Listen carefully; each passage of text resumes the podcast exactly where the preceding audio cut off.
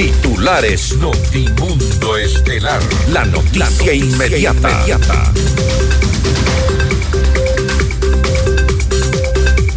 El gobierno nacional plantea la reducción de la nómina en el sector público. Hasta el miércoles 3 de enero se conocerán las preguntas de la consulta popular, según anuncia la ministra de Gobierno y del Interior, Mónica Palencia. El Ministerio de Trabajo identificó sueldos superiores a los 7 mil dólares en CNT. Daniel Novoa designa a Arturo Félix Wong como nuevo secretario de Seguridad Pública y del Estado. El presidente de la Asamblea Nacional, Henry Kronfle, convoca al Pleno para tratar el primer debate del proyecto de ley de competitividad energética. La Corte Constitucional admitió a trámite una demanda que busca dejar sin efecto el decreto ejecutivo con el que se asignaron las funciones a la vicepresidenta Verónica Abad. El vocal del Consejo de la Judicatura, Javier Muñoz, permanecerá en la cárcel 4 de Quito luego de que se le negara la solicitud de habeas corpus. Durante los feriados de Navidad y fin de año se registraron más de 90 mil emergencias a nivel nacional, según el ECU 911. En el ámbito internacional, el número de víctimas por el terremoto de magnitud 7.6 en Japón aumentó a 55. Otras cinco personas fallecieron tras el choque entre dos aviones en el aeropuerto de Tokio. Carlos Fernando Galán, hijo de Luis Carlos Galán Sarmiento, se posesionó como alcalde de la ciudad de Bogotá. Con el auspicio de... Cámara de Comercio de Quito, 116 años contigo. Hospital Metropolitano, tu vida es importante para mí. Programa de información apto para todo público. FM Mundo 98.1 presenta Notimundo Estelar. Noticias, entrevistas, análisis e información inmediata. Notimundo, la mejor forma de terminar la jornada bien informado. Conducción, Fausto Yepes y María del Carmen Álvarez. Dirección de Noticias, María Fernanda Zavala. Dirección General, Cristian del Alcázar Ponce. Notimundo Estelar. Desde los estudios más modernos del país.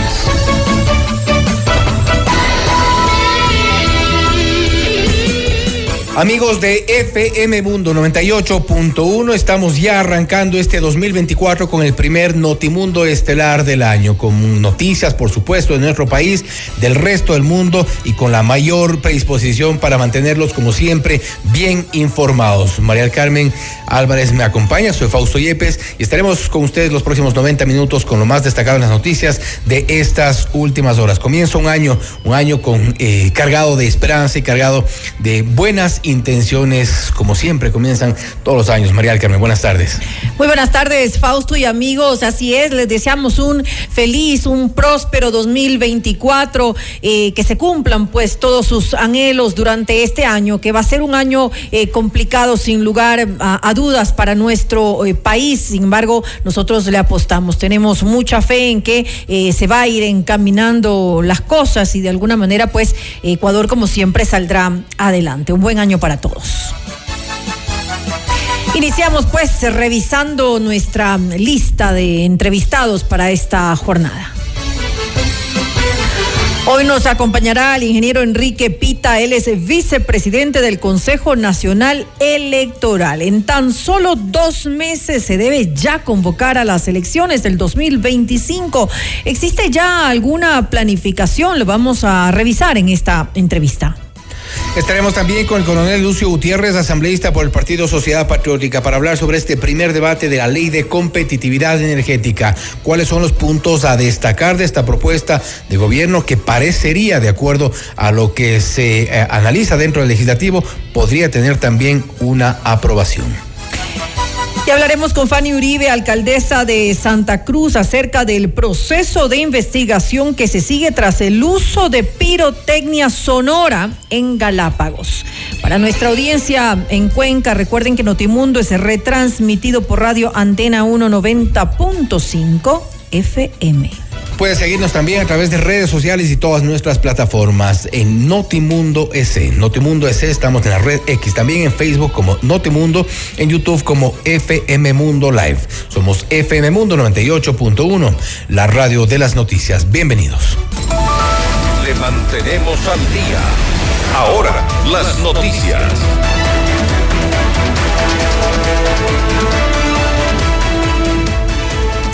El presidente Daniel Novoa ordenó reducir la nómina en el sector público con relación a los contratos ocasionales firmados por el eh, expresidente Guillermo Lazo a pocos días de salir del poder. Así lo anunció el viceministro de Gobernabilidad, Esteban Torres. Enseguida más detalles de lo que dijo. El gobierno tiene previsto también reducir su nómina para ajustarse el cinturón, así como lo están haciendo los ecuatorianos. ¿Cuál es el, primer, el principal problema que se tiene? Que hay jueces que con chavados, con funcionarios que han salido y con dinero de por medio regresan vía acciones. Así no se puede trabajar. Entonces hay un problema, como le digo, judicial que tiene que también verse eh, eh, la posibilidad de que esto se arregle. Y además con indemnizaciones, es todo como usted dice, ahí también habría que meterle una, una, investigación. Y lo mismo pasa en el sector público, en mandos medios en donde cuando uno quiere hacer cambios hay, como le digo, este tipo de magias que se mueven y se ajustan. Y eso es algo que se quiere cambiar, pero si no cambiamos el tema judicial no vamos a tener ningún resultado. Mediante decreto ejecutivo, el presidente Daniel Novoa designó temporalmente a Arturo Félix Wong como secretario nacional de Seguridad Pública y del Estado, esta entidad que en el gobierno de Guillermo Lazo estuvo al mando de Diego Ordóñez y Wagner Bravo. Es la encargada de elaborar las políticas públicas y una planificación integral para combatir a la criminalidad.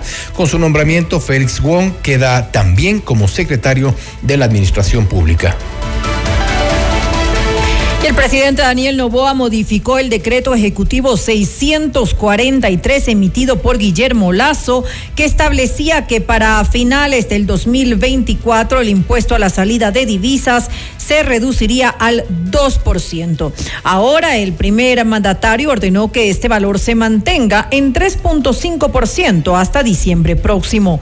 Con esto el Estado se asegura una recaudación de al menos 750 millones de dólares. Si el impuesto se mantenía en 2%, el ingreso hubiese sido de 450 millones. Y hasta este miércoles 3 de enero se conocerán las 12 preguntas de la consulta popular que planteará el presidente Daniel Novoa. Así lo informó la ministra de Gobierno y del Interior, Mónica Palencia, en una entrevista con el periodista Carlos Vera. Por ahora las interrogantes están siendo analizadas por el equipo de comunicación del Ejecutivo, pero los temas se centrarán en combatir a la inseguridad, la corrupción en la justicia, brindar, brindar seguridad jurídica a militares, entre otros temas. Mañana o pasado mañana, a más tardar, usted estará leyendo las preguntas de la consulta. Yo no me atrevo a decir hoy cómo están, porque en este momento está en una revisión de quienes están eh, de, ya, le pregunto si algunas de ellas atacan el problema de la justicia. Sí, se está atacando el problema de la justicia. Y, puede combatir eso que la fiscal denunciaba que estén tomados. no, basta, no basta. No basta. Pero es un paso, una o dos reformas. Mm, las reformas van a venir con un proyecto de ley de cambio de el Código Orgánico Integral Penal en muchos aspectos, adelanto uno, por ciertos delitos, por ejemplo, el delito de terrorismo, yo me atrevo a decir el delito de trata de personas, que ya no puedas beneficiarte como se beneficiaba pasado el 50% de cumplimiento de la pena. Entonces, presentan la, la, propuesta de consulta esta semana, al finalizar la semana. No, no, ni siquiera al finalizar. La, las preguntas están listas. ¿Y es mañana o pasado? Sí, máximo.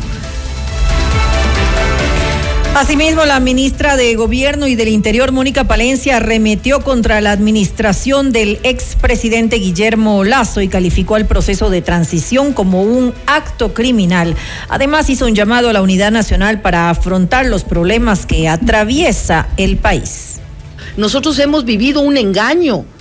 Tenemos un país sin liquidez. hemos vivido un engaño criminal, y lo digo así con indignación, un engaño criminal. No nos contaron que el enemigo lo teníamos tan adentro y tan cerca.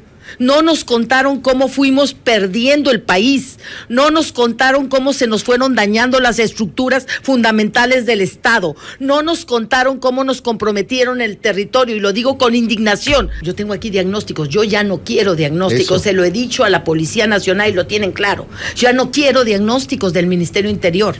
Yo quiero cambios y quiero hacer que permee el sentido de urgencia que en mí ha puesto el presidente de la República. Pero tenemos estructuras anquilosadas, tenemos leyes terriblemente yo diría ya en este momento hasta antipopulares. Tenemos consignas que no se dan cuenta que nosotros tenemos que salir a patear la criminalidad, así física y textualmente. Tenemos que tener capacidad de reacción, pero es todos unidos.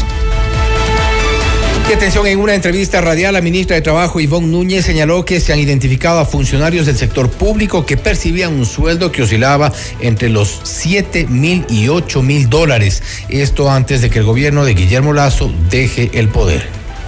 Eh, hemos identificado lo que usted dice y podría decirle que hasta me ha llamado la atención de empleados del sector público que tienen sueldos por encima de los 8 mil dólares. Ganan más que el mismo presidente del Ecuador.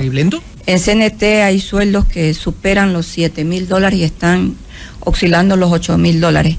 Y fueron entregados a pocas semanas de que el presidente Daniel Novoa asuma la conducción del Estado ecuatoriano. Pero no solo eso. Se ha identificado, por ejemplo, que en varios pactos colectivos, lo que se conoce como contratación colectiva, la negociación, el valor que demanda el cumplimiento de esas contrataciones colectivas eh, superan, superan valores que uno no los podría ni siquiera haber imaginado tiempo atrás. Un contrato colectivo de 400 millones de dólares y luego de las declaraciones de la ministra de Trabajo, Alexandra Castillo, asambleísta por Construye, envió un oficio a María de Lourdes Cuesta, gerente general de CNT, para que remita un listado que contenga el personal que cuente con una remuneración superior a los 3 mil dólares mensuales, quienes presten servicios profesionales y a los que se les haya firmado un contrato de julio a diciembre del 2023. Vamos con más información. Ana Changuín, secretaria de Educación Superior, Ciencia y Tecnología e Innovación, informó que más de 162 mil personas han completado el registro nacional para acceder a un cupo en las universidades públicas. En este proceso, que estará habilitado hasta el próximo miércoles 10 de enero, las distintas instituciones contarán con un total, con total autonomía, aunque serán guiadas y asistidas por la CENESID. Nosotros desde CENESID vamos a realizar y vamos a asistir la toma de exámenes para los 55 institutos de educación superior pública. Las 31 universidades esta vez todas, absolutamente todas van a realizar ya su proceso de forma independiente. Hasta el proceso pasado, hasta el anterior semestre, logramos nosotros asistir a las últimas cinco que así lo solicitaron, porque igual esto implica una logística, implica una preparación y el objetivo, por supuesto, es dar la mejor atención a los aspirantes. Esta vez y por primera vez, las 31 universidades y escuelas politécnicas van a realizarlo de forma autónoma. Usted está escuchando Notimundo. Periodismo objetivo, responsable y equitativo. En solo dos meses, el Consejo Nacional Electoral deberá convocar a las elecciones presidenciales y legislativas del 2025. ¿Qué se ha planificado hasta el momento? Lo vamos a revisar en nuestra siguiente entrevista. Esta es la entrevista de Fausto Yepes. Hoy con... El contacto esta hora es con el ingeniero Enrique Pita, vicepresidente del Consejo Nacional Electoral, para hablar sobre las elecciones presidenciales y legislativas del 2025. En dos meses se deberá ya convocar elecciones. ¿Qué es lo que está planificado? ¿Cómo están los calendarios? Le preguntamos inmediatamente. Ingeniero Pita, gracias por estar con nosotros. Fausto Yepes le saluda, bienvenido. ¿Cómo está usted? Buenos días, un saludo cordial, feliz año para usted y todos los que nos escuchan. Tenemos ya previsto, eh, o al menos una, una tentativa de fechas para tanto la convocatoria como el resto de los del, de los del calendario. Bueno, en primer lugar es importante eh, destacar el hecho de que el Consejo Nacional Electoral entre en lo que se llama periodo electoral un año antes de la elección por lo tanto, nos corresponde a nosotros declararnos en tal situación, esto es periodo electoral, a partir de febrero del próximo año. Sin embargo, también es importante mencionar el hecho de que al momento tenemos varios eh, desafíos, por llamarlos de alguna manera, que se están eh, discutiendo en el tablero. La posibilidad de una consulta popular, por ejemplo. Por lo tanto, nosotros, eh, como función electoral, siempre estamos listos. Es cuestión de ir ajustando los procesos, ajustando los programas para efecto de cada una de estas elecciones o de estos procesos propiamente dichos. Pero al final del día, el Consejo Nacional Electoral tiene una estructura, tanto en el recurso humano como en lo tecnológico, que le permite enfrentar este tipo de desafíos en una forma eh, ágil o dentro de los plazos que contempla la ley y la norma.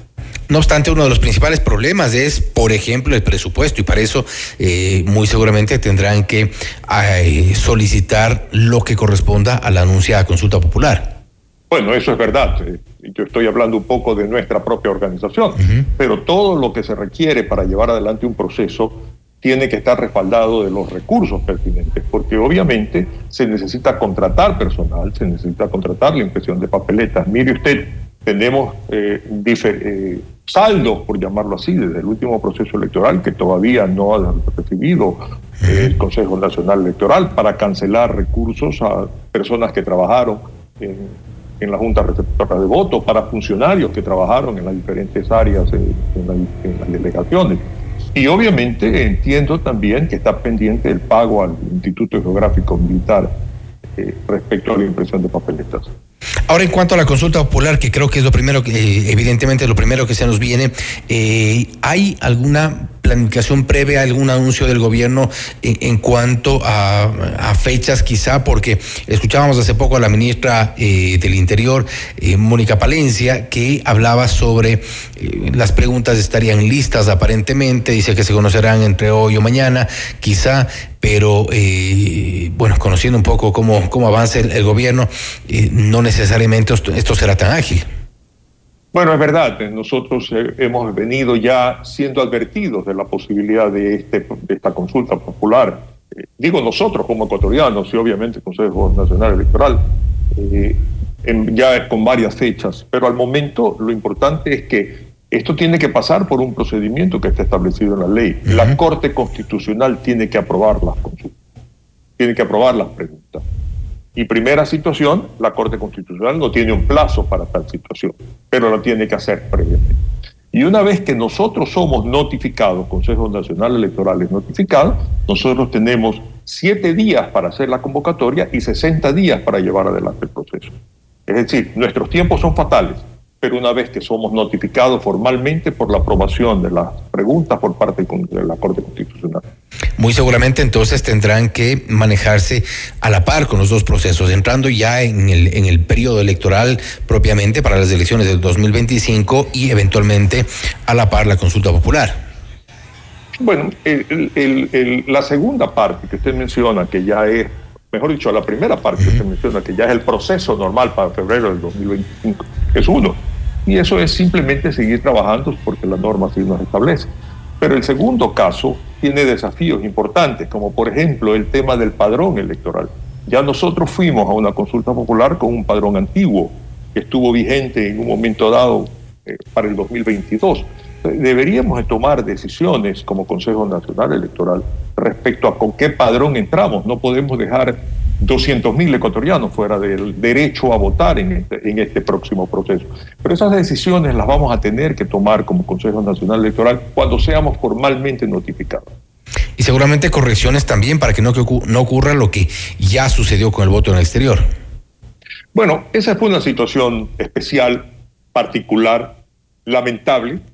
En lo personal, permítame decir que yo soy, eh, yo creo en el voto telemático, creo en una oportunidad fue una buena oportunidad para que muchos, miles de ecuatorianos puedan participar, y no solamente aquellos que se encuentren registrados y que puedan hacerlo presencialmente, porque eso permite que colectivos políticos que tienen muchas fortalezas en ciertas áreas o ciertas zonas electorales en el extranjero, pues puedan tener esa eh, preponderancia respecto a ese voto cautivo que tienen.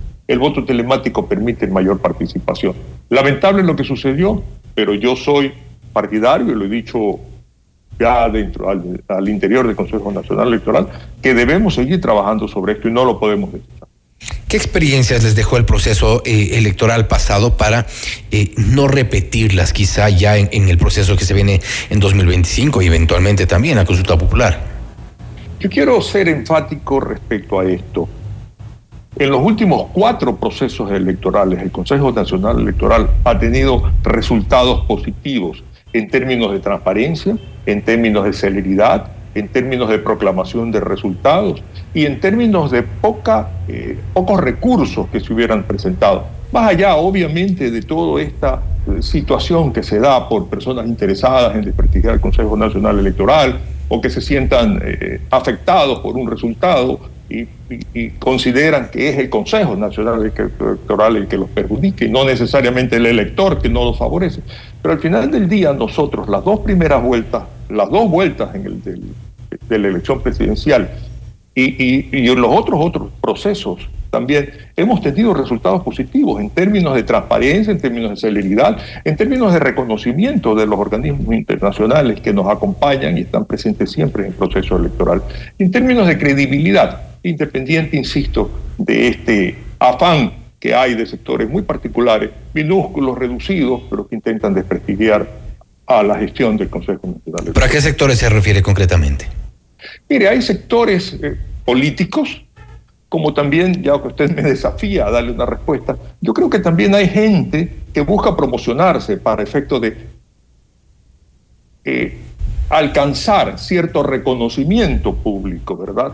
Y obviamente buscan encontrar debilidades en la función electoral y encuentran por ahí aspectos reducidos, minúsculos, que tienen que ser corregidos. A propósito, no digo que, no, que, es un proceso perfecto, hay asuntos que tienen que ser corregidos, pero que en ningún caso impactan en el resultado final, en ningún, paso, en ningún caso agreden la, eh, la legitimidad del triunfo de un candidato, sea este presidente de la República o sea asambleísta. No son debilidades y, muy fuertes por de lo que usted me dice.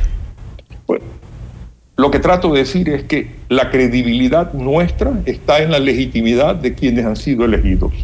Independiente, insisto, de este hecho de que existen sectores que son insistentes en encontrar aspectos marginales reducidos que no impactan en un resultado y que tratan de promocionar como que si el Consejo Nacional Electoral es una institución fraudulenta. Si tal situación fuese, significa que se está deslegitimando a nuestros asambleístas actuales al presidente de la República y obviamente a todos los que son elegidos por voluntad popular. Y evidentemente también hay una necesidad, y eso se, se, se ha, escuchado por parte de varias organizaciones políticas, la gente en general, creo que también se habla de esta renovación que ha sido postergada y postergada del Consejo Nacional Electoral. Tienen razón, pero esa no es responsabilidad, no es una irresponsabilidad por parte nuestra, al contrario, es una responsabilidad el estar presente. La norma establece claramente que a los tres años debió haber existido un sorteo por el cual eran renovados dos y a los seis años ya se había una prácticamente una renovación total. Tal situación no se ha dado porque simplemente el Consejo de Participación Ciudadana no lo ha llevado adelante. Pero existe un pronunciamiento del Procurador General de la Nación que establece claramente que mientras ese concurso, ese, ese procedimiento que tiene que llevar adelante el Consejo de Participación Ciudadana no se dé, nosotros seguimos en función. Y creo yo que es parte de nuestra responsabilidad el continuar, porque hemos estado en procesos continuos ya desde hace algún rato que nos obliga a nosotros seguir enfrentando el gran desafío de llevar adelante esto. Ahora, este, no quiero eh, cerrar la entrevista sin antes hablar lo que habíamos eh, consultado hace un momento, el tema del presupuesto. Eh, ¿Se ha calculado ya lo que podría costar esta consulta popular? Se estima que puede ser alrededor de 60 millones de dólares. ¿Cuánto? Perdón. 60 millones de dólares. ¿Y el, y el proceso electoral de 2025? Bueno, todavía nosotros no tenemos, pero si trabajamos sobre la base de eh, procesos anteriores, estamos hablando de algo así como 80, 85 millones. ¿Y será que el, el Ejecutivo está dispuesto? Porque normalmente bueno, si el Ejecutivo convoca una consulta popular, debe saber que debe tener la chequera lista para obviamente financiar un proceso tan natural. Esperamos a ver qué es lo que ocurre ya con la anunciada consulta popular que seguramente será ya en este mismo 2024. Ingeniero Pita, nuevamente gracias por haber estado con nosotros. Siempre a sus órdenes. Buenas tardes. Gracias nuevamente. Ha sido el ingeniero Enrique Pita, vicepresidente del Consejo Nacional Electoral, hablando sobre dos de los procesos que están pendientes y ya estamos precisamente a las puertas. En dos meses se debe convocar a elecciones, para lo cual ha dicho que tiene el Consejo Nacional Electoral la planificación adecuada de acuerdo a lo que estaba previsto para las elecciones presidenciales y legislativas del 2025. A la par también tendrán que organizar la consulta popular anunciada, advertida por parte del gobierno del presidente Daniel Novoa. Una consulta que costaría al menos 60 millones de dólares, ha dicho, y una consulta sobre la cual únicamente esperan la disposición, la decisión del Ejecutivo, posteriormente de la Corte Constitucional, aprobando las preguntas y podrían eventualmente arrancar. Mientras, mientras tanto, el Consejo Nacional Electoral espera esas decisiones. Esto es Notimundo Estelar, siempre bien informados. Usted está escuchando Notimundo, periodismo objetivo, responsable y equitativo.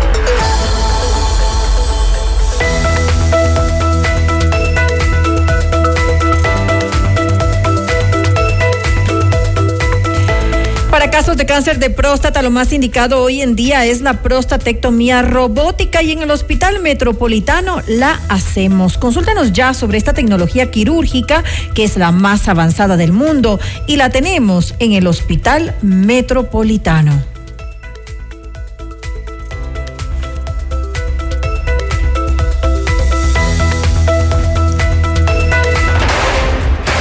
Objetividad y credibilidad. Con María del Carmen Álvarez y Fausto Yepes. Regresa enseguida. Somos tu Mundo.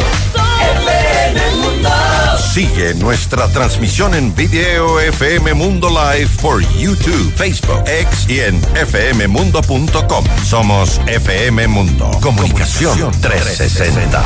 Inicio de publicidad. Porque tu lucha es la nuestra. Llegó el PEDSCAM con inteligencia artificial al Hospital Metropolitano. Gracias a su innovadora tecnología, imágenes exactas e informes confiables, tomaremos las mejores decisiones para un tratamiento óptimo del cáncer, de manera precisa, confortable con menor exposición a la radiación. Llámanos al 1-800-H-METRO o ingresen en hospitalmetropolitano.org. PEDSCAM del Hospital Metropolitano. Tu vida es importante para mí. En un mundo competitivo, lleva tu marca a otro nivel con FM Mundo. Promociona tus productos y servicios con nosotros. Publicidad 360 en radio y todas nuestras plataformas a tu medida y con resultados. Contáctanos a ventas arroba fmmundo.com 099 003 8000. Hacemos comunicación a otro nivel. Somos FM Mundo. Somos tu mundo. FM Mundo. Somos FM Mundo. Comunicación 360. Fin de publicidad. Continuamos en Notimundo Estelar con María del Carmen Álvarez y Fausto Yepes. Le mantenemos al día.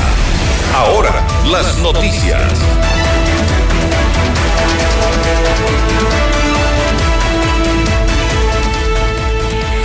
El primer debate en la Asamblea Nacional sobre la Ley de Competitividad Energética se realizará a las 10 horas este miércoles 3 de enero. En Notimundo La Carta, Jorge Peñafiel, asambleísta por Construye, aseguró que el romance, fruto de la mayoría legislativa entre el Partido Social Cristiano, el oficialismo y la Revolución Ciudadana, terminará cuando empiecen a primar los intereses electorales. Yo creo que la mayoría parlamentaria va a tener su punto cúspide de en el momento en el que comiencen los intereses electorales a primar por sobre los intereses legislativos. Es decir, no importará cuántas veces les llamen a los ministros, no importará cuántas eh, solicitudes de información envíen los asambleístas del correísmo al gobierno nacional, no importará nada, importará solamente eh, la cuestión electoral, es decir, la visión hacia la, las próximas elecciones y cuando ya se tengan los candidatos definidos. Si es que ya tuvieran los candidatos definidos, hasta ese día habrá un romance, habrá la luna de miel de esta, de esta mayoría y a partir de allí cada quien tomará su camino. Nosotros lo hemos dicho y lo, y lo vamos a hacer de esa manera, solamente llamaremos a los ministros, si es que depende de nosotros, cuando exista efectivamente un, un interés de fiscalización técnica Ante los últimos hechos delictivos ocurridos durante el feriado de fin de año, el asambleísta Leonardo Barresueta solicitó a la Comisión de Seguridad llamar a comparecer al comandante general de la Policía Cersa Zapata y al comandante de la subzona de Esmeraldas, Edwin Campoverde. Esto con el propósito de conocer las acciones que se han implementado para dar a conocer con los responsables de los hechos y que se les informe el plan de trabajo para combatir a la delincuencia organizada. En otra información, la Corte Constitucional admitió a trámite una denuncia presentada por el ciudadano eh, Gabriel Pereira Gómez, con la cual eh, busca dejar sin efecto el decreto ejecutivo número 27, con el que Daniel Novoa asignó a Verónica Abad como única función ser embajadora por la paz en Israel. En el escrito se pide también declarar inconstitucional la disposición de reestructurar la vicepresidencia. El caso está ahora en manos del magistrado Pablo Enrique Herrería Bonet. Y el Instituto Ecuatoriano de Seguridad Social entró en un proceso de mejora a través de la optimización del Departamento de Talento Humano, esto con el objetivo de precautelar los recursos para los más de 34 mil funcionarios y cumplir de manera adecuada con la entrega de prestaciones a los afiliados y jubilados.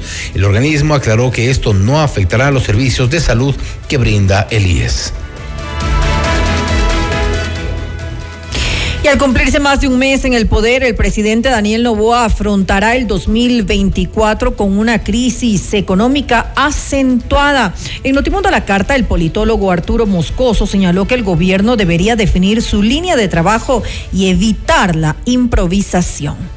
De poca claridad que tiene el, gobierno, ¿no? Tanto en comunicar como en poner al alcance de los ciudadanos eh, los planes que tiene, ¿no? Siempre es como eh, todo muy eh, hermético en cuanto a los pasos que se están dando, en cuanto a los planes que tiene. No sabemos ni siquiera en qué consiste el famoso plan Fénix, por ejemplo, para abordar la, la inseguridad, ¿no? Hay trazos muy generales en relación a eso. Todo parece como improvisado, ¿no? Todo parece como que se hace al apuro, sobre la marcha. creo yo que eso tiene mucho que ver con el hecho de que eh, Daniel Novoa gana la presidencia contra todo pronóstico, ¿no? Eh, pero al final me parece a mí que tenemos un presidente que no está muy claro de cuáles son los pasos a seguir en su gobierno, ¿no? El vocal del Consejo de la Judicatura, Javier Muñoz, permanecerá en la cárcel 4 de Quito luego de que un tribunal de la Corte Nacional de Justicia negara su pedido de habeas corpus de una audiencia realizada el sábado 30 de diciembre. Muñoz es investigado por el supuesto delito de obstrucción a la justicia en el caso denominado Independencia Judicial. Tras más de seis horas de diligencia, David Hacho, juez presponente, amplió los detalles de la sentencia. Escuchemos. Procesalmente, este tribunal no encuentra argumento sólido que determine que la privación de libertad emerja como ilegal, arbitraria o ilegítima. Tampoco se avisora procesalmente eh, ninguno de los casos de presunción de arbitrariedad, ilegitimidad o una vulneración en la garantía de la motivación en la orden de prisión preventiva. Y se vuelve a insistir, a este órgano jurisdiccional no le corresponde justipreciar los elementos de convicción que en función de su potestad, de su independencia, ha sido valorado por el órgano de la jurisdicción penal competente. Por unanimidad, administrando justicia en nombre del pueblo, del nombre soberano del Ecuador y por autoridad de la Constitución y las leyes de la República, resuelve negar la acción de habeas corpus deducida por legitimado activo eh, Javier Muñoz Impriago. En el marco del caso Metástasis, este miércoles se tiene previsto que se instale la audiencia de vinculación en la cual la Fiscalía General del Estado busca incluir a ocho personas dentro de la presunta red de delincuencia organizada. Entre los implicados están Daniel Salcedo, el juez de la Corte Nacional de Manabí, Carlos Zambrano, el abogado de Leandro Norero, Cristian Romero y Javier Jordán. Este último consta en los polémicos chats con el narcotraficante y además sería administrado administrador de los bienes de Norero. Con esto la instrucción fiscal se incrementará de 90 a 120 días. Renato Rivera, coordinador del Observatorio Ecuatoriano del Crimen Organizado, explicó que el caso Metástasis abre la puerta para una depuración del sistema judicial que ha sido infiltrado por el narcotráfico y la delincuencia organizada. En Notimundo al Día señaló que uno de los primeros pasos a dar es ejecutar una reevaluación de los jueces y fiscales, que actualmente se mide por la cantidad de casos no es posible obtener resultados positivos si no empezamos a planificar y orientar esfuerzos en función de esa planificación. por ejemplo, si tú buscas reducir la violencia, ¿verdad? Que es algo que, que es una preocupación principal para el Estado ecuatoriano, pues esa violencia viene por el uso de armas de fuego. Hasta ahora no se ve una política clara para el combate contra el tráfico de armas, que es fundamental eso viene de la mano si, por ejemplo, tú quieres reducir el número de extorsiones. Las extorsiones vienen con la utilización de un arma de fuego y aún no se ve una política clara y contundente, medible, te diría, eh, contra el tráfico ilícito de armas. Entonces es muy importante como ciudadanía empezar a ver los discursos también en función de resultados medibles, porque muy importante que tú puedas decir, vamos a combatir el crimen organizado, pero no te lo dicen el cómo y la planificación te dice exactamente el cómo tú lo vas a hacer. Entonces, es bien importante que en este año el gobierno empiece a orientar sus esfuerzos en función de planificación de resultados medibles. Y durante el feriado de fin de año, nueve personas fueron asesinadas en Durán al estilo sicariato. La tarde del domingo 31 de diciembre, cuatro ciudadanos fallecieron tras ser acribillados en el sector de la primavera. El 1 de enero, en cambio, ocurrió una nueva matanza en la cooperativa Abel Gilbert, dejando cinco víctimas mortales. Por este hecho, la Policía Nacional capturó a los cuatro presuntos responsables. Marco Narváez, subcomandante de la zona 8, amplió los detalles del operativo. Tres personas aprendidas y un menor de edad que ha sido aislado eh, el día de ayer, lunes primero de enero del 2024, aproximadamente a las 22 horas en el distrito Durán, circuito recreo, lugar, cuarta etapa. A través de una alerta del EQ 911 sobre posibles disparos en el circuito Liga Cantonal de la ciudadela Girben Pontón, dejando como resultado cinco fallecidos y un herido, cuyos posibles actores se movilizarían en un vehículo negro polarizado reportado como robado.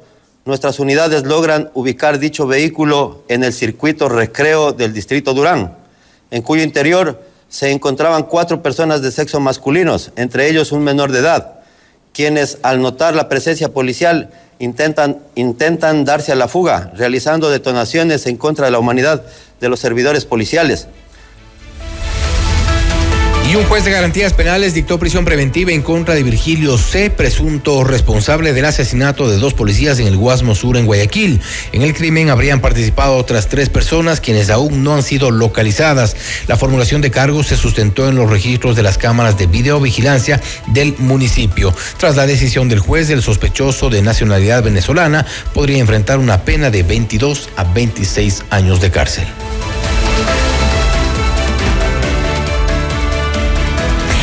El Servicio Integrado de Seguridad EQ911 informó que durante los feriados de Navidad y fin de año se atendió más de 90 emergencias, la mayoría en materia de seguridad, gestión sanitaria, tránsito y movilidad, servicios municipales, entre otros. La institución precisó que solo en Año Nuevo hubo una reducción del 5% en los sucesos registrados en el 2022. Bolívar Tello, director del EQ911, Dio más información al respecto. Si nosotros hacemos un análisis de las emergencias que, eh, que fueron recibidas eh, durante este año, en el periodo, eh, en este feriado de, de, de, fin de año, comparadas con el año anterior, pues el año anterior nosotros recibimos 39.910 eh, emergen 810 emergencias y este año 37.609, es decir, aquí tuvimos una reducción del menos 5.5%. Es decir, 2.201 emergencias menos eh, en cuanto a lo que se refiere a seguridad ciudadana, seguridad sanitaria, tránsito y movilidad y otras de las emergencias que nosotros realizamos. Sin embargo, sí es necesario señalar que las emergencias de seguridad ciudadana son las que más se reportaron en cuanto a la participación porcentual, eh, significaron un 71%, las de gestión sanitaria un 10.9%, y las de tránsito y movilidad un 9.8%. Es decir, estas tres emergencias fueron las que más se presentaron. Vamos con otra información. Anoche del 29 de diciembre, un grupo de ciudadanos se tomaron la Avenida de los Iris para, con dos autos de lujo, realizar las carreras conocidas coloquialmente como piques. Esto provocó un múltiple accidente de tránsito que dejó tres personas heridas y generó daños en al menos nueve vehículos estacionados en el parter. En Notimundo al Día, Wilson Merino, concejal de Quito, consideró que este es un momento clave para iniciar una reestructuración en la Agencia Metropolitana de Tránsito. Eh, hay varias denuncias. Yo en mi despacho, Hernán, recibo muchas denuncias ciudadanas, pero la mayoría de denuncias que tienen vicios eh, de, potenciales casos de corrupción están relacionados con temas de movilidad, en particular a la MT. Eh, ¿Ah, es algo que, que, recibimos los concejales todo el tiempo. se cambió. ¿Y, qué nombres, ¿y qué nombres se mencionan ahí? La MT. Y ahora hay un nuevo director, por, parte de la, de la oferta fue que iba a haber un cambio eh, importante. Yo todavía no lo siento, no, no, no se ve. Yo veo a los agentes de la AMT más preocupados en el pico y placa eh, que en controlar eh, el correteo de los buses, por ejemplo. Más preocupados a los agentes de la AMT en el pico y placa que controlar que los motorizados no invadan eh, los carriles de la ciclovía en el Parque La Carolina, que eso fue otra cosa que sucedió. El pasado lunes el Metro de Quito cumplió un mes eh, de entrar en funcionamiento. El alcalde Pavel Muñoz anunció que este sistema de transporte completó los 4 millones de viajes. Esto representa más de 138 mil traslados por día. Además, el sistema integrado de seguridad EQ 911 ha atendido 221 emergencias, la mayoría de ellas registradas en la estación de la Universidad Central. Noticias, entrevistas, análisis e información inmediata. Notimundo Estelar regresa, enseguida. Somos tu mundo, mundo. Mira nuestros mejores contenidos. Suscríbete gratis a nuestro canal de YouTube FM Mundo Live. Somos FM Mundo. Comunicación 360. Inicio de publicidad. La Cámara de Comercio de Quito cree en ti, empresario, y crea oportunidades para tu negocio. Te entrega múltiples beneficios, te ayuda a ahorrar recursos y resuelve tus conflictos. Ingresa hoy a ccq.es y conviértete en socio de la Cámara líder, innovadora y efectiva. La CCQ cree en ti para crear contigo. Afíliate hoy. En un mundo competitivo, lleva tu marca a otro nivel con FM Mundo. Promociona tus productos y servicios con nosotros. Publicidad 360 en radio y todas nuestras plataformas a tu medida y con resultados. Contáctanos a ventas arroba fmmundo.com 099 003 8000. Hacemos comunicación a otro nivel. Somos FM Mundo. Somos tu mundo, FM Mundo. Somos FM Mundo. Comunicación 360. Fin de publicidad. Continuamos en Notimundo Estelar con María del Carmen Álvarez y Fausto Yepes. Y ahora, en Notimundo, nos enlazamos con CNN en Español Radio. Las, noticias, más, importantes de lo que sucede en el mundo. Enseguida les presentamos lo más destacado de la información internacional con nuestra cadena aliada CNN en español.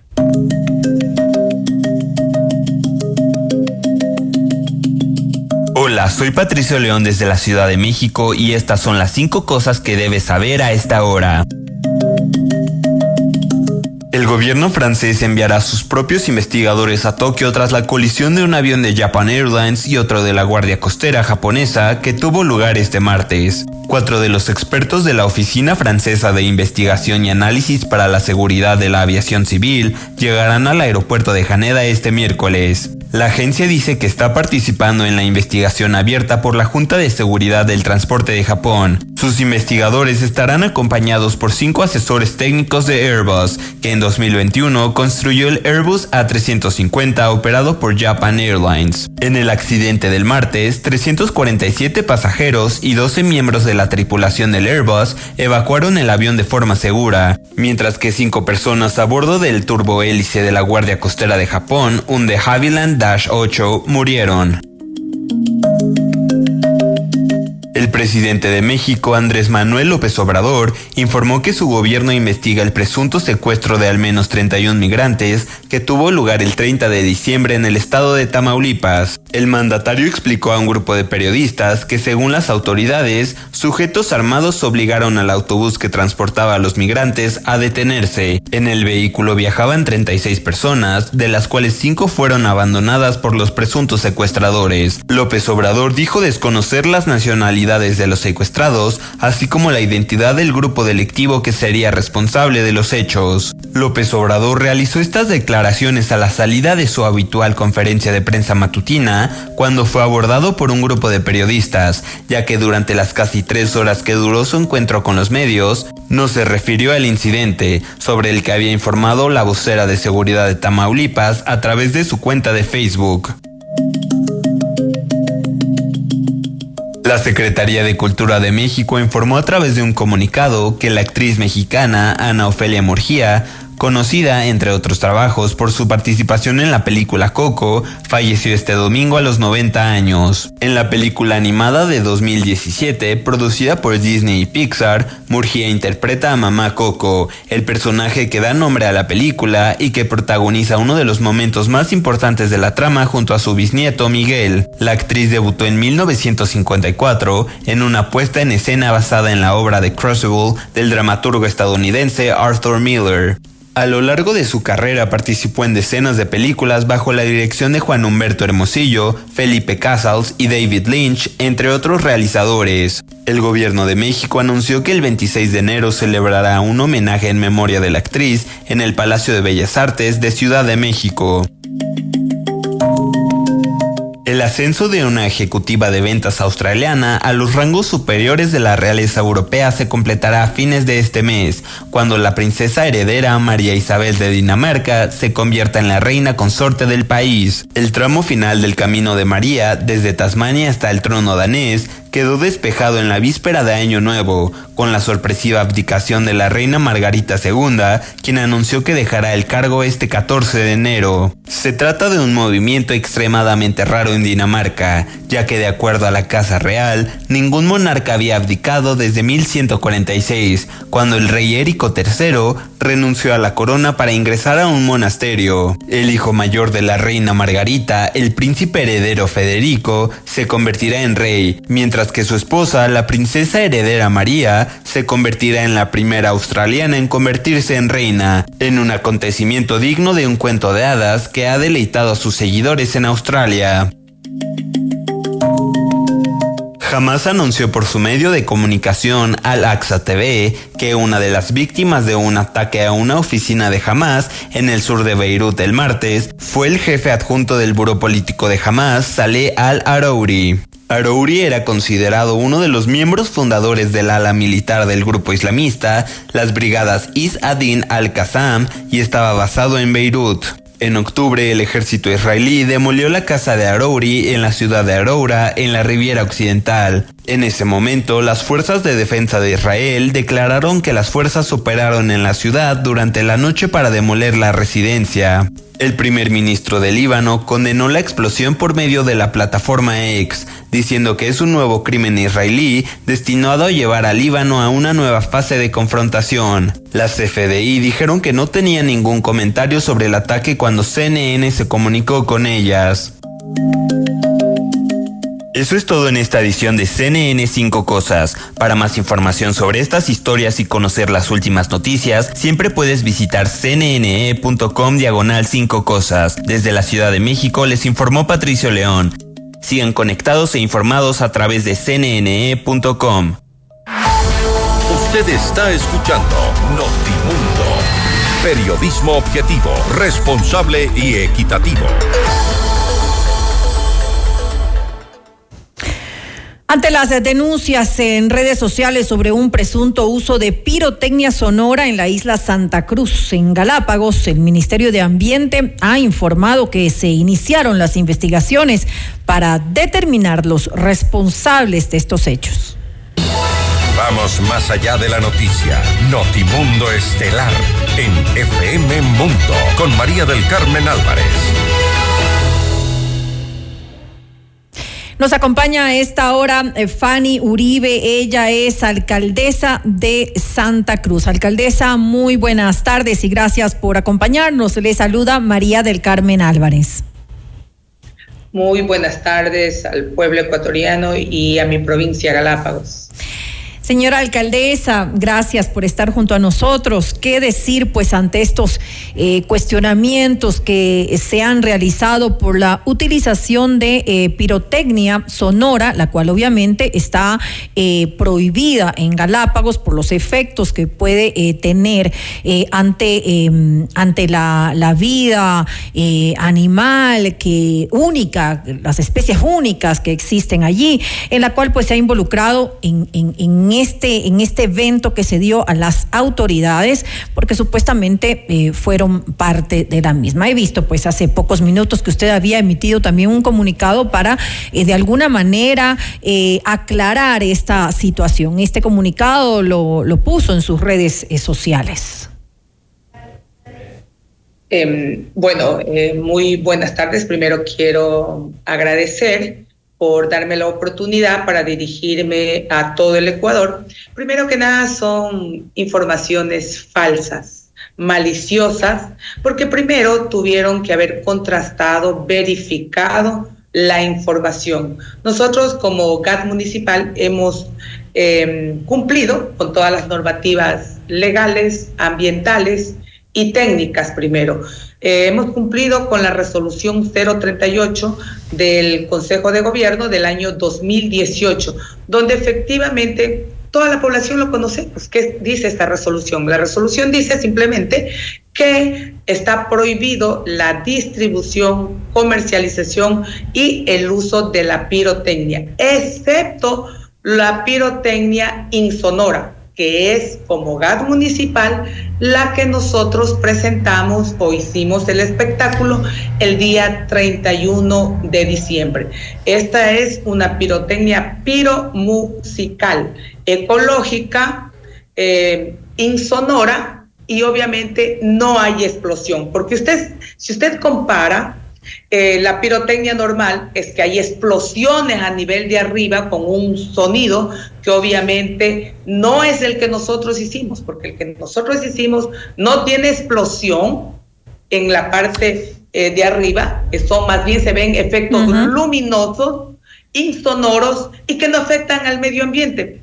Ahora, eh, bueno, hubiera sido bueno, ustedes están en la parte continental, pero sí invitarles a todos los medios de comunicación para que vengan y constaten y comprueben que no hubo ninguna afectación al medio ambiente. No Alcaldesa. Es dice, Alcaldesa. parte continental que eh, nosotros hemos incumplido con la normativa. No es que se dice en la parte continental, los videos son obviamente de, de, Galápagos, son de Santa Cruz. Yo quisiera poner a continuación y con sonido justamente en eh, los videos que usted los ha visto, todos los hemos visto, y preguntarle, ¿esto corresponde a esa fiesta? ¿Esto corresponde a Santa Cruz? Eh, vamos a dar paso a los videos antes para que usted los vea y los escuche también. Ya,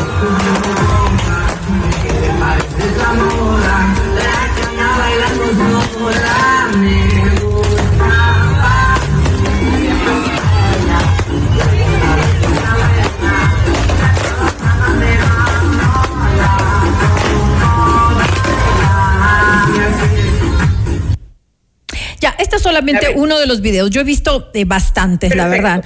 Y este, usted se escucha. no es el video original, ni siquiera hay ese sonido que está ahí. Este es un video montado, ese es un video que es falso, manipulado. Por eso yo les digo, ustedes hubieran venido acá, contrastado la información, porque eso es lo que hay que hacer. Yo estoy lista para darles la información, es como estoy dando en este momento. Por eso la estamos contactando justamente. A ver, también se, también se mandó, por ejemplo, un globito que aparentemente sería por efectos de la pirotecnia, entre comillas, y mire, la información es falsa, no corresponde. También se dijo que la pirotecnia duró como cuatro horas, hasta las cuatro de la mañana. ¿Cuánto duró?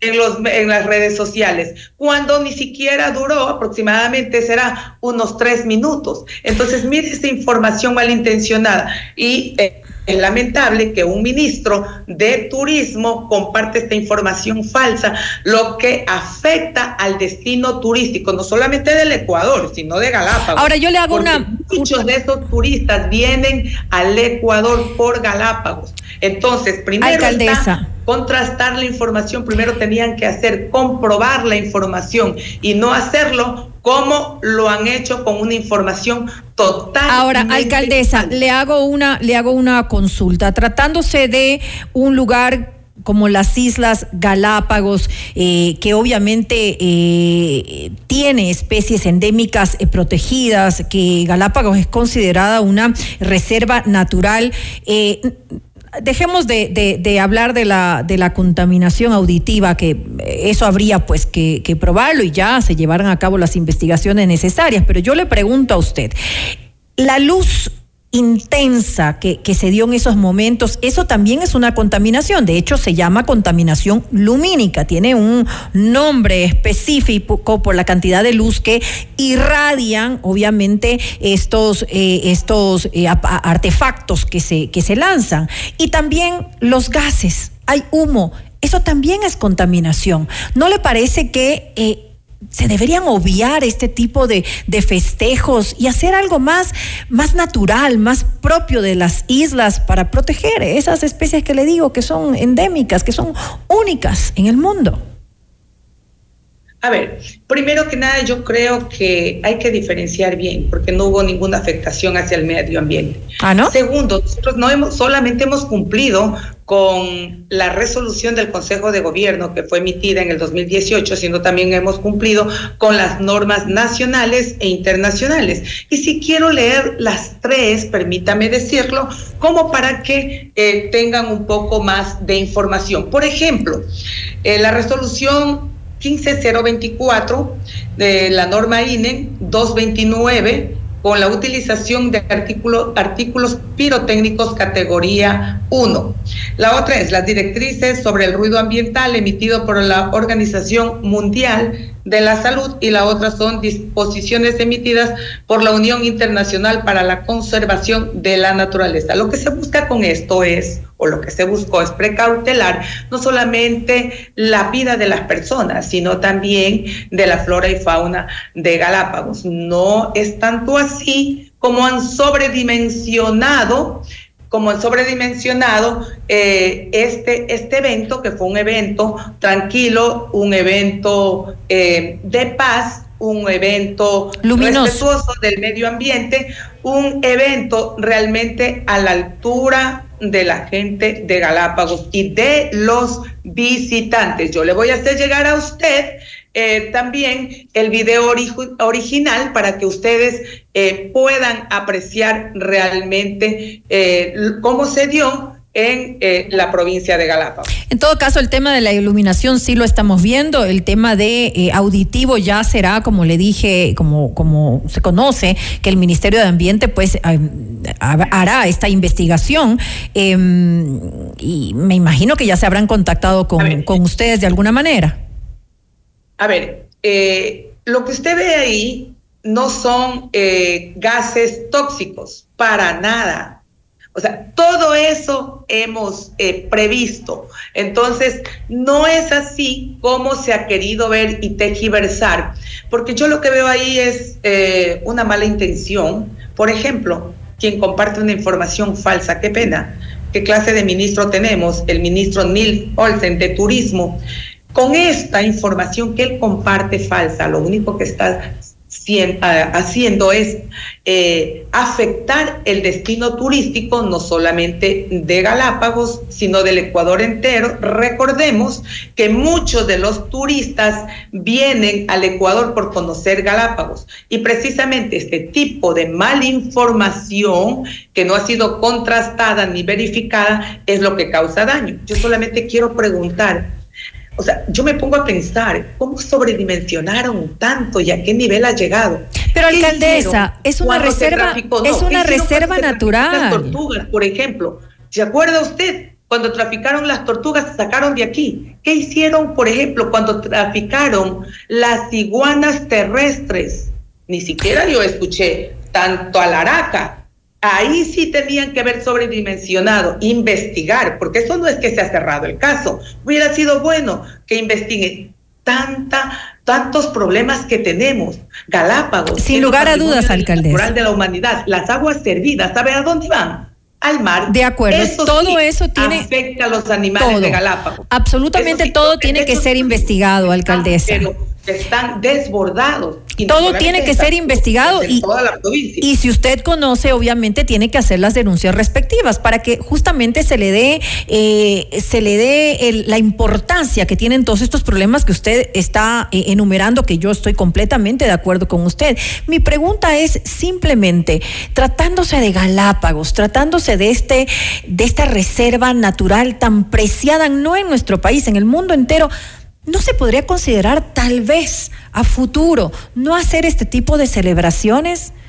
Tal vez manejarlo de una forma distinta, más natural afecten al medio ambiente es diferente, pero esto nosotros compartimos la normativa eh, del, emitida por el Consejo de Gobierno que es legal y es insonora y no afecta al medio ambiente. Habría que ver. que sí afectar al medio ambiente, no es así. ¿Se midieron los decibeles? No es así como lo han dicho. ¿Se midieron los decibeles, alcaldesa? A través de las redes eh, de comunicación, no es así. Yo entiendo que hay desesperación por ciertos políticos que quieren adueñarse de Galápagos a su antojo. Y obviamente, como Fanny Uribe no se presta para este tipo de de, cosas, porque ya quisieran convertir a Galápagos en Cancún y eso no se debe permitir. Se quiere, por ejemplo, dejar abierta para que todo tipo de inversiones vengan a Galápagos. ¿Usted cree que eso es correcto? Pero claro, como Fanny Uribe no está de acuerdo, entonces tratan de dañar la imagen de la provincia de Galápagos, del Ecuador entero, y también tratan de dañar la imagen del gas municipal. Este tipo de cosas es que nosotros no debemos permitir que lo quieren llevar a un campo político para para dañar la imagen que ya lo han hecho de Galápagos. Ese tipo de cosas no se debe permitir. Entonces, si tanto dicen que se ha afectado al medio ambiente, yo los invito, yo sé que ustedes son excelentes como medio de comunicación, pero si quiero invitarles para que vengan y constaten, efectivamente si ha habido algún daño, no ha habido absolutamente nada, porque hemos compartido con, con la norma legal. Es más, nosotros amamos Galápagos porque nosotros somos de aquí y nosotros vivimos del turismo el, por no decir el 80, por no decir más del 80% del turismo. Por lo tanto, nosotros somos guardianes de la conservación. Nosotros, más que nadie, los que vivimos aquí, palpamos el hecho de vivir con la naturaleza, el hecho, y nos duele a nosotros realmente los problemas que tengo. Como hace un rato yo le decía, los desechos sólidos Galápagos es patrimonio natural de la humanidad, desbordados, claro que es nuestra competencia, pero no lo podemos hacer, no lo podemos hacer porque no tenemos recursos, porque somos municipios pequeños. Imagínense las aguas servidas al mar, eso sí contamina, pues. Y han dicho algo, ha dicho algo el ministro de Turismo, la cantidad de basura que generan las grandes embarcaciones turísticas, que por supuesto no son todas, pero eso sí debería preocuparnos. Ahí sí me Todo tiene que preocuparnos, alcaldesa. Como lo han hecho, porque esos sí son los verdaderos problemas que hay en Galápagos. Todo lo que contamina. vuelvo y repito, como medio de, de comunicación, el momento que se abra todas las inversiones para que vengan de todas partes del mundo, ¿qué va a pasar aquí? Dígame, solamente quiero saber. Y el impacto ambiental, ni siquiera tenemos los servicios básicos. Peor para eso sí va a causar un impacto ambiental. No estoy en contra de las inversiones porque obviamente hay que hacerlo de forma controlada y regular. Claro, como yo no estoy de acuerdo con lo que dice el ministro de Turismo, por supuesto que obviamente vámonos agarrando de información falsa y compartiendo. Entonces yo sí quiero hacer un llamado al gobierno para que el ministro de Turismo el ministro de Turismo no comparte estas imágenes falsas. Yo creo en el gobierno actual, creo en el nuevo Ecuador. Yo creo y tengo la esperanza de que va a ser diferente a los gobiernos anteriores donde han maltratado a la provincia de Galapagos. Alcaldesa, ahora hay una mujer alcaldesa, que le dice las verdades, es obvio que ataquen, traten de atacar de otra forma. Todo lo que contamina tiene que sin lugar a dudas ser revisado, lo que sea. Por supuesto. Ahora, ahora usted para resumir un poco lo que hemos hablado, usted argumenta que se trata de una retaliación eh, política, que la quieren sacar de su cargo, que un poco esa es la finalidad y que se trata de un y que se trata de un video montado, ¿no? Pero sí es retaliación política pues, mediática. ¿Sabe por sabe por qué? Porque yo no soy el objetivo, es otro el objetivo. O sea, yo no soy. Habrá que ver en todo caso. Porque con Fanny Uribe no van a poder. Alcaldesa. Porque realmente nosotros hemos compartido, hemos compartido eh, y eh, la, lo que es, eh, las, más bien hemos, hemos cumplido con la norma técnica, con la forma legal. ¿Sabe qué es esto? Esto se llama violencia política. En todo caso, esas investigaciones ya están en curso, alcaldesa, ya veremos. Porque yo he cumplido con las ya normas veremos. nacionales Ya veremos. Totalmente. si usted está tranquila, ya veremos. En todo caso, ¿Qué es lo que manejar a su antojo con personas? Alcaldesa, debemos finalizar esta entrevista. Eh, no quiero interrumpirla mientras usted habla, pero ya estamos cerrando, ya tenemos muy claro lo que usted ha dicho y habrá que ver cuáles son los resultados de la investigación que se lleva a cabo por parte del Ministerio de Ambiente. Le agradezco por eh, darnos en este espacio la posibilidad de comentarnos un poco eh, cuáles son sus argumentos, sus comentarios con respecto a estas acusaciones que se han hecho. Le quiero agradecer nuevamente a Fanny Uribe, alcaldesa de Santa Cruz. Una cosita última, solo compartirle el video original para que ustedes contrasten con el video que, que, que se expone ahí y con el video original para que ustedes vean que no hay ningún eh, ninguna eh, no, pues eh, ninguna contaminación sonora ni explosiones como lo han manifestado ahí. Listo, alcaldesa. Estaremos entonces pendientes de esto. Le agradezco nuevamente. Hasta luego. Usted está escuchando Notimundo. Periodismo objetivo, responsable y equitativo.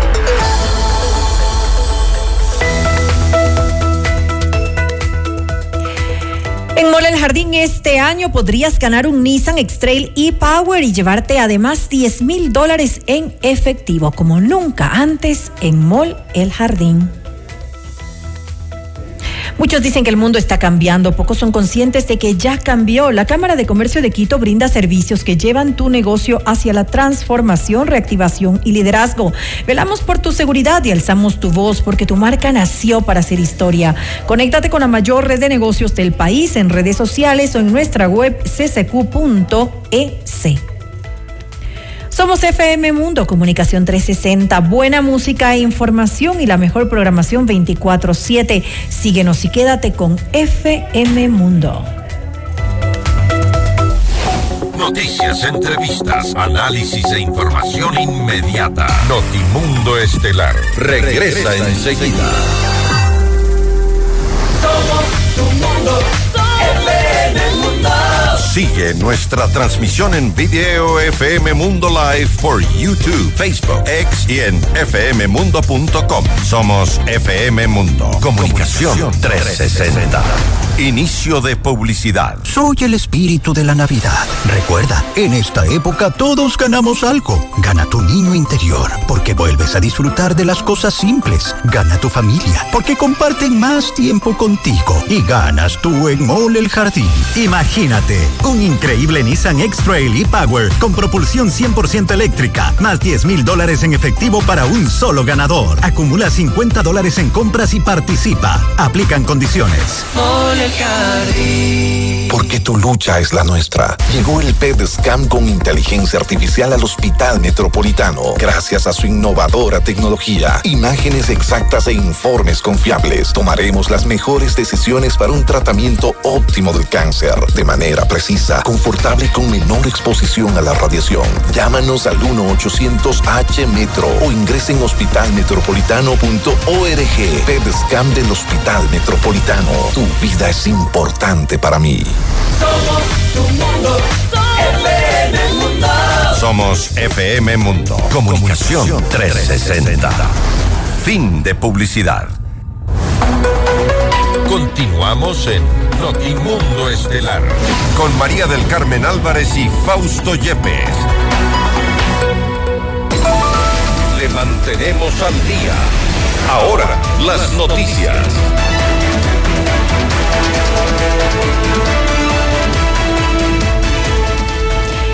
Y desde este martes hasta el viernes 5 de enero, el Instituto Nacional de Meteorología e Hidrología, INAMI, emitió una alerta de lluvias, tormentas y vientos. Las provincias más afectadas en el litoral serán Esmeralda, Santo Domingo de los Áchilas, Los Ríos, el norte de Manabí y El Oro. En la región interandina, la mayor cantidad de precipitaciones será en Loja, Azuay, Tungurahua y el occidente de Pichincha e Imbabura. Por último, en la Amazonía, el fuerte temporal recaerá en Zamora Chinchipe, Morona, Santiago y Napo. El aeropuerto Mariscal Sucre en Quito superó los 5 millones de pasajeros en 2023. De acuerdo con la corporación Keyport, el número de viajes superó a los registrados en 2019 antes de la pandemia del COVID-19. Actualmente existen 15 aerolíneas que realizan viajes a 18 destinos internacionales y 8 nacionales de manera directa. Solo en 2022 el tráfico de pasajeros alcanzó los 4 millones de personas. Vamos a este momento ya a dar lectura. Les tenemos información importante eh, a propósito de las denuncias que han circulado respecto de mega sueldos en algunas instituciones del sector público. Nos vamos a referir, por ejemplo, si bien se ha mencionado a la CNT, nos vamos a referir a algunos de los datos que constan en las páginas de transparencia y mucha atención sobre esto también. Seguramente vamos a consultarle a nuestro siguiente entrevistado para ver qué se puede hacer desde la Asamblea Nacional. Vamos a revisar sueldos en CENEL, en la eh, empresa del sector estratégico, que también pertenece a la EMCO, a la empresa coordinadora de empresas públicas. Vamos a revisar sueldos, por ejemplo, un profesional de servicio al cliente, 12 mil dólares de sueldo. El resto que voy a nombrar son eh, funcionarios que tienen ese nivel de sueldo, 12 mil dólares. Recordemos que las denuncias que han sido públicas recientemente por parte de la eh, ministra de Trabajo. Tienen que ver con sueldos supuestamente elevados, muy altos en CNT. Ya hablaba de entre 7 y 8 mil dólares, pero esto es lo que nos hemos encontrado en CENEL, sueldos de 12 mil dólares. Un profesional financiero también 12 mil dólares, profesional de cartera igual, profesional de ingeniería y diseño, 12 mil dólares, profesional de administración, 12 mil dólares, técnico 3 de alumbrado público, 8 mil dólares, un odontólogo, 12 mil dólares, profesional de activos y almacén, 12 mil dólares, profesional de administración también 12 mil dólares, un técnico de talento humano, 8 mil dólares en CENEL, técnico 3 de alumbrado público, 8 mil dólares y un profesional de ingeniería y diseño, 12 mil dólares. Son los sueldos que constan en CENEL. También un líder de servicio al cliente, 5 mil 455 dólares. Revisamos también los sueldos que constan en transparencia en Petroecuador. Allí son menores en caso, por ejemplo, de eh, un, gerente general, está 4.424, subgerentes 4.715, eh, un sueldo mayor es gerente operativo, 5.256 dólares, 5.256 también para otro gerente, para los gerentes operativos en general. Son los sueldos más altos en Petroecuador, pero lo de CENEL, la Corporación Nacional de Electricidad, realmente sale de toda lógica. 12 mil dólares de sueldo para profesionales de servicio al cliente, por ejemplo, un técnico, 3 de alumbrado público, 8 mil dólares de sueldo. Son temas a revisar necesariamente y esto eh, adicional a los que ya conocemos son los beneficios de la contratación colectiva en CNEL, Petroecuador, CNT, SELEC, por ejemplo. Tendremos también información para los, los siguientes eh, noticieros a propósito de estas eh, denuncias de los mega sueldos del sector público. Enseguida estaremos ya con nuestro entrevistado para consultarle también sobre lo que se hará desde la Asamblea Nacional. Objetividad y credibilidad. Notimundo Estelar. Con María del Carmen Álvarez y Fausto Yepes. Regresa enseguida. Somos tu mundo. FM Mundo. Mira nuestros mejores contenidos. Suscríbete gratis a nuestro canal de YouTube FM Mundo Live. Somos FM Mundo. Comunicación 360. Inicio de publicidad.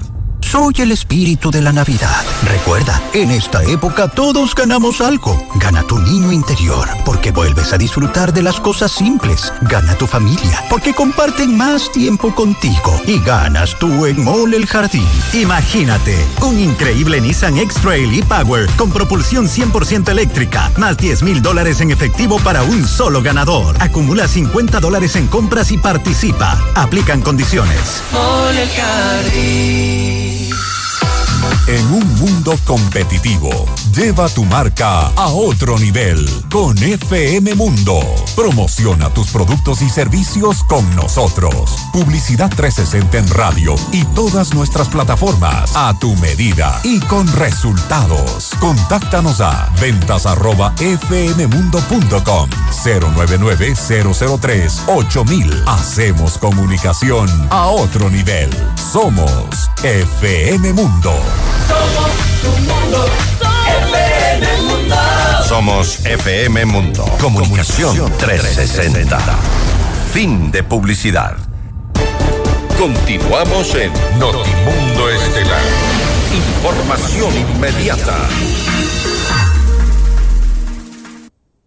Estamos en este momento ya en los estudios de FM Mundo con el coronel Lucio Gutiérrez, asambleísta por el Partido Sociedad Patriótica, para hablar sobre el primer debate de la ley de competitividad energética. Pero vamos a abordar el primer tema que creo que es algo escandaloso. A propósito de las denuncias de los megasueldos en el sector público, las empresas del sector público, hemos eh, dado lectura hace pocos instantes a sueldos en CENEL y esto nos ha dejado realmente sin aliento. Por ejemplo, un profesional de servicio al cliente, 12 mil dólares de sueldo.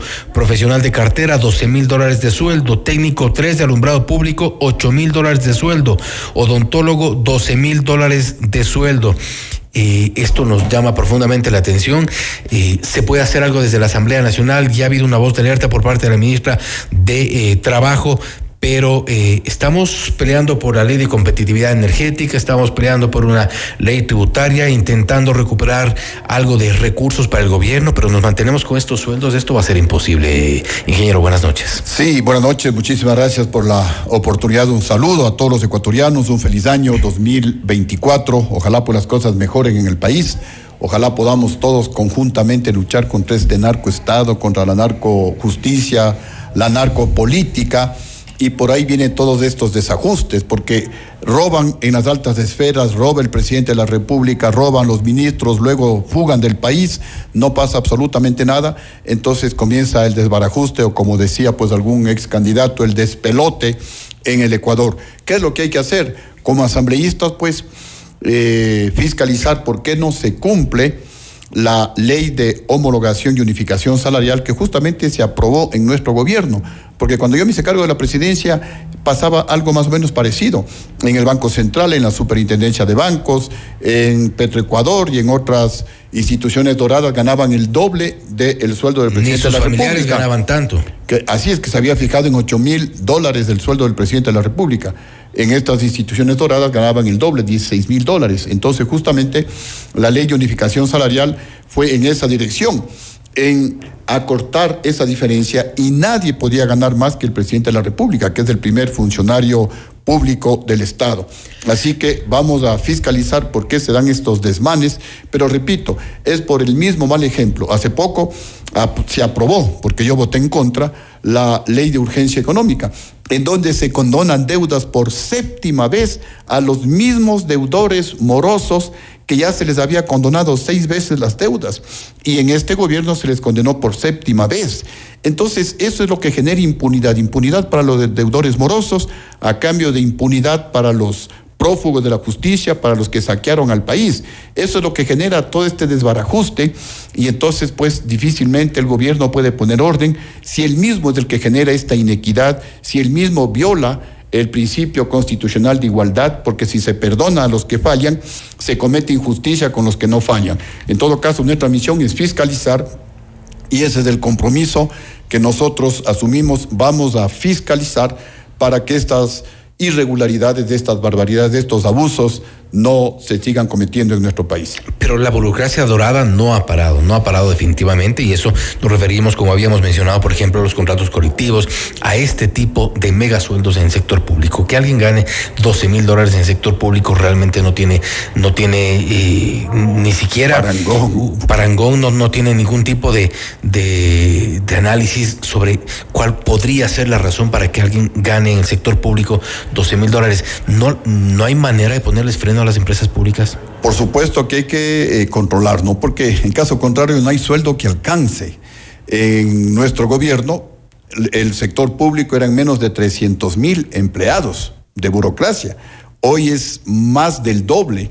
Hoy bordean, no se sabe exactamente, pero se está bordeando unos 600 mil empleados del sector público, tal vez acercándose a 700 mil empleados del sector público. Y el país no es que ha crecido tanto en población para que el gobierno se convierta en una agencia de empleos. Lo que debemos hacer más bien es promover los emprendimientos, apoyar de alguna manera a que los ecuatorianos, especialmente los jóvenes, inviertan, sean sus propios jefes de su producto, de su empresa, porque esas empresas pues pueden llegar a ser una gran empresa, como ha sucedido en otros países, pero con una visión, con un apoyo por parte del gobierno nacional.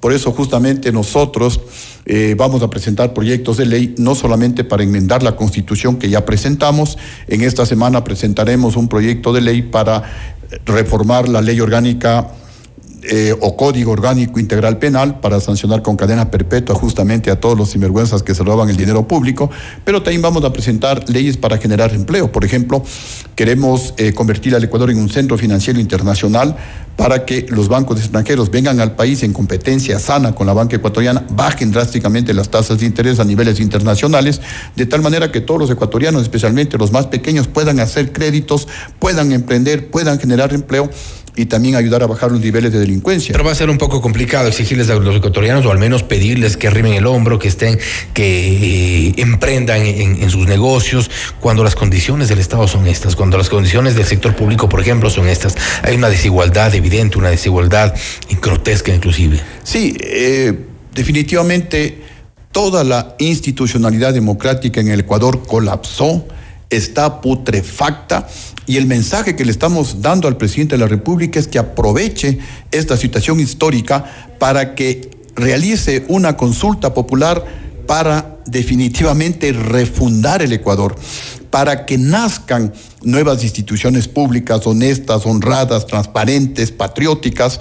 Por ejemplo, se podría imitar lo que se hizo en el año de 1978, cuando el gobierno militar le dijo al país, aquí está esta nueva constitución y aquí está la actual, escojan. Hoy podría hacer lo mismo el presidente de la República. Aquí está la actual constitución 2008, que es a favor de la delincuencia, de la impunidad, a favor de los narcotraficantes. Y aquí está, por ejemplo, la constitución de 1998 renovada.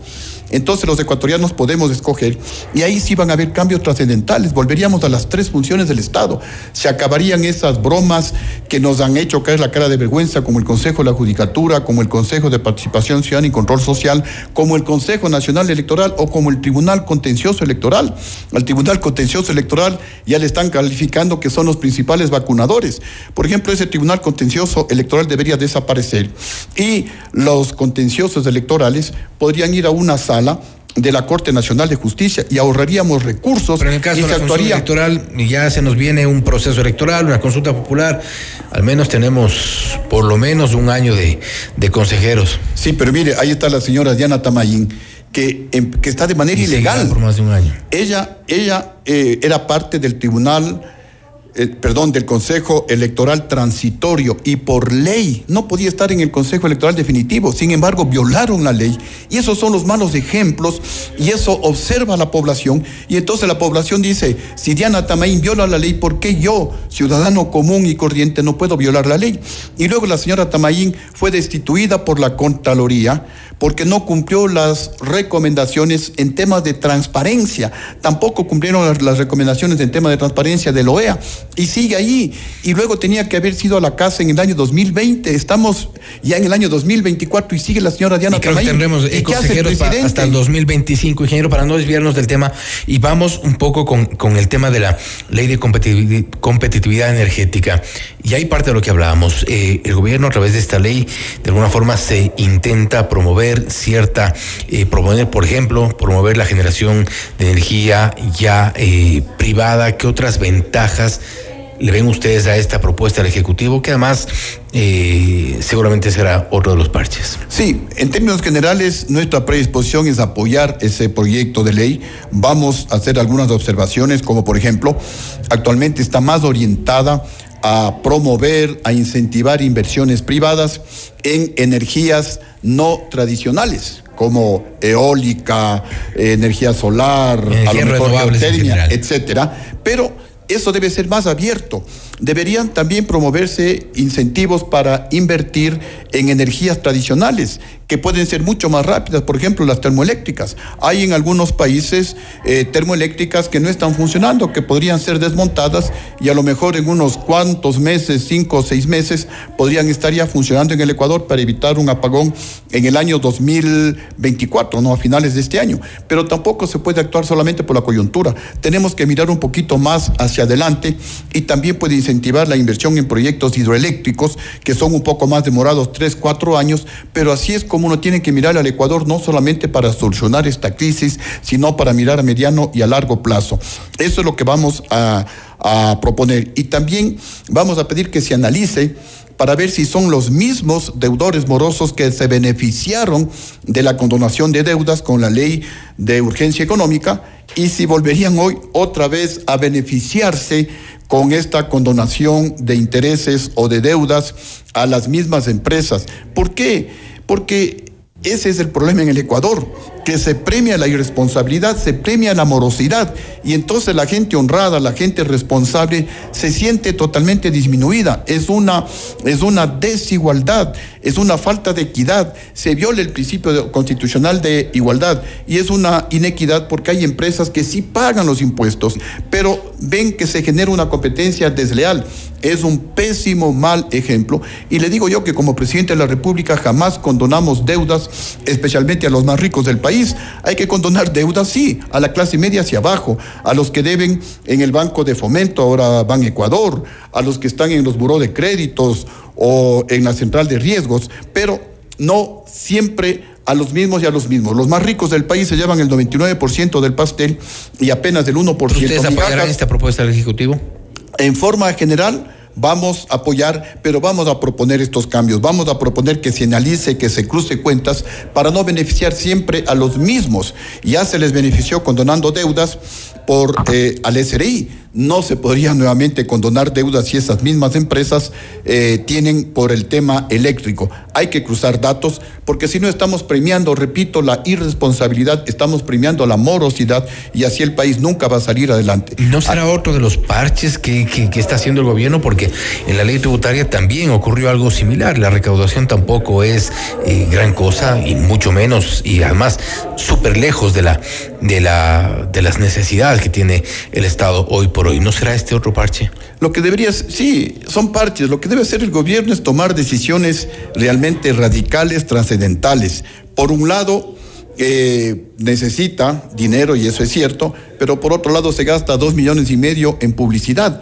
En momentos de crisis, eso es un pésimo mensaje, es un mal ejemplo, no solamente para el país, sino para el mundo, para los inversionistas extranjeros que están mirando. Un inversionista viene a invertir en un país en donde ve un gobierno responsable, un gobierno austero, un gobierno disciplinado en el gasto fiscal, un gobierno que realmente comienza a reducir el gasto público, porque en crisis el que tiene que ajustarse el cinturón es el gobierno definitivamente, tiene que reducir el gasto público, tiene que parar el despilfarro, tiene que demostrar en la práctica cero tolerancia a la corrupción. ¿Por qué no recupera la plata robada? Se puede recuperar la plata robada eh, ecuatorianos. Eh, y vale la pena hacer comparaciones. En nuestro gobierno recuperamos más de mil millones de dólares de la plata que se robaron los banqueros cuando congelaron el depósito de los ecuatorianos en los bancos. Con voluntad política se puede recuperar la plata robada, pero cuando no hay voluntad política, cuando no se quiere recuperar la plata robada, obviamente cualquier pretexto vale la pena y entonces hacen lo más fácil. Impuestos a la clase media y a la gente pobre del país, eh, comienzan a importar, por ejemplo, maíz en época de cosecha de maíz y echan al suelo el trabajo de los agricultores, de los productores maiceros de la costa ecuatoriana y así, repito, no se maneja el Estado por buen camino. Asambleísta, le tomamos la palabra sobre lo, la fiscalización a lo que ocurre en las empresas públicas y también insistiendo en que eh, requeriríamos también la respuesta de las autoridades, de las autoridades de esas empresas, CENEL, por ejemplo, Petroecuador también, eh, a propósito de lo que ocurre con los megasueldos. Si es que eso es así, esperamos se haga una fiscalización para poner un poco de orden en las finanzas públicas. Así es, sí es el compromiso. Vamos a inmediatamente a pedir a esas empresas que nos den un reporte de los sueldos de los empleados y también vamos a exigir al Ministerio de Trabajo, por algo se aprobó la ley que está en vigencia, se aprobó en mi gobierno, la ley de homologación y unificación salarial, que justamente el objetivo es poner orden en materia salarial en el Ecuador. El objetivo es que los megasueldos se reduzcan y más bien los que menos ganan sigan subiendo de sueldo. Recuerdo que en el año 2003, 2004, 2005, 2006, es decir, en la época de nuestro gobierno, el Ecuador quedó en primer lugar entre 17 países de América Latina, comenzando por México hasta Chile, un estudio realizado por la ONU y publicado en el año 2010 en el periódico El Comercio. El Ecuador ocupó el primer lugar en el país que más redujo la desigualdad entre los más ricos y los más pobres, el país que más redujo la desnutrición infantil. Entonces sí se pueden tomar medidas en ese sentido y eso es lo que alentamos al presidente de la República. Y también pues termino insistiendo en que hay que hacer cambios radicales en la consulta popular para que no sea pues una tomadura de pelo o paños de agua tibia como lo que intentó el expresidente Guillermo Lazo y por eso el pueblo votó no. Hoy no se puede desaprovechar Esperamos conocer esta semana precisamente sobre las consultas de la, eh, sobre las preguntas de la consulta popular. Esperamos que no sea tampoco un anuncio como lo del famoso Plan Fénix que hasta ahora es incierto, no se ve. ingeniero, nuevamente gracias por haber estado con nosotros. Muchísimas gracias, muy buenas noches. Ha sido el ingeniero Lucio Gutiérrez, asambleísta por el Partido Sociedad Patriótica, hablando sobre la ley de competitividad energética y también sobre lo que hemos informado, los megasueldos en el sector, en las empresas del sector público. Si esto es así, evidentemente creo que los ecuatorianos merecemos una respuesta y merecemos acciones. De su lado, el asambleísta Gutiérrez ha dicho que pedirá información para fiscalizar y saber qué es lo que ocurre en las empresas del sector público. Esto es Notimundo Estelar, siempre bien informados. Las noticias, las reacciones, la opinión. Notimundo hace la información del Ecuador con María del Carmen Álvarez y Fausto Yepes. Los acontecimientos más importantes en el mundo se los contamos a continuación.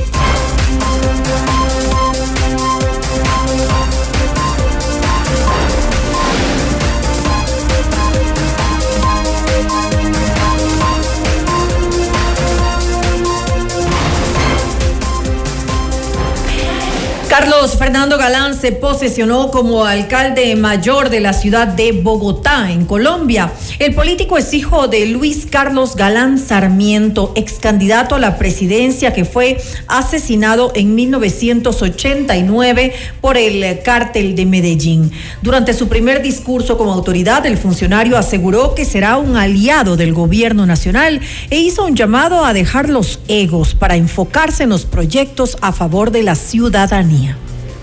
Repito, mi instrucción desde este momento es clara a todos los funcionarios, a trabajar con la gente y desde los barrios, en la calle, siempre con la gente.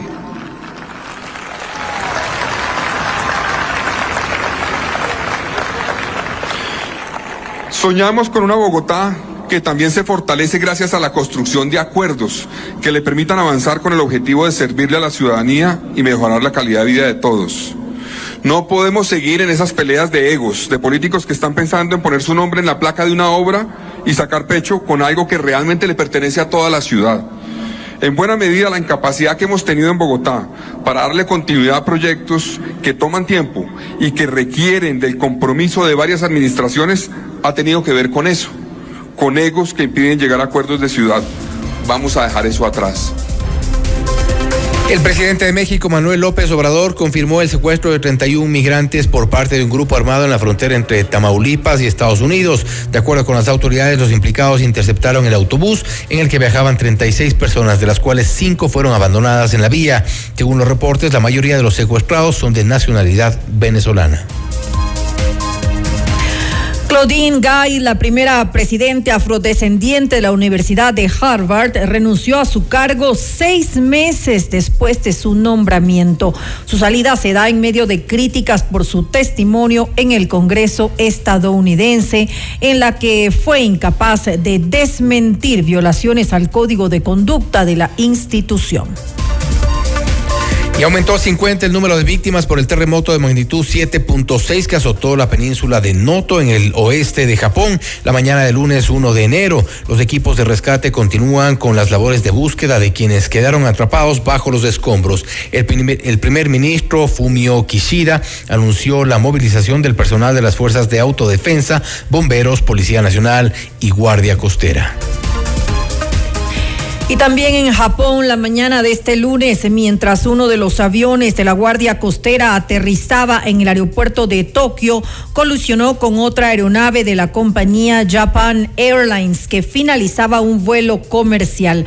Tras el choque que provocó un fuerte incendio en la pista, cinco personas fallecieron y más de 300 fueron evacuadas. El líder principal de la oposición de Corea del Sur, Lee Jae, fue apuñalado mientras visitaba la ciudad de Busan. El político fue atacado en el cuello en medio de una serie de preguntas de la prensa. Tras el hecho, Lee fue trasladado a una casa de salud donde se determinó que no existía un riesgo mayor a pesar de la gran pérdida de sangre. De momento, el responsable del ataque permanece detenido tras haber declarado que la agresión tenía la intención de acabar con la vida del opositor.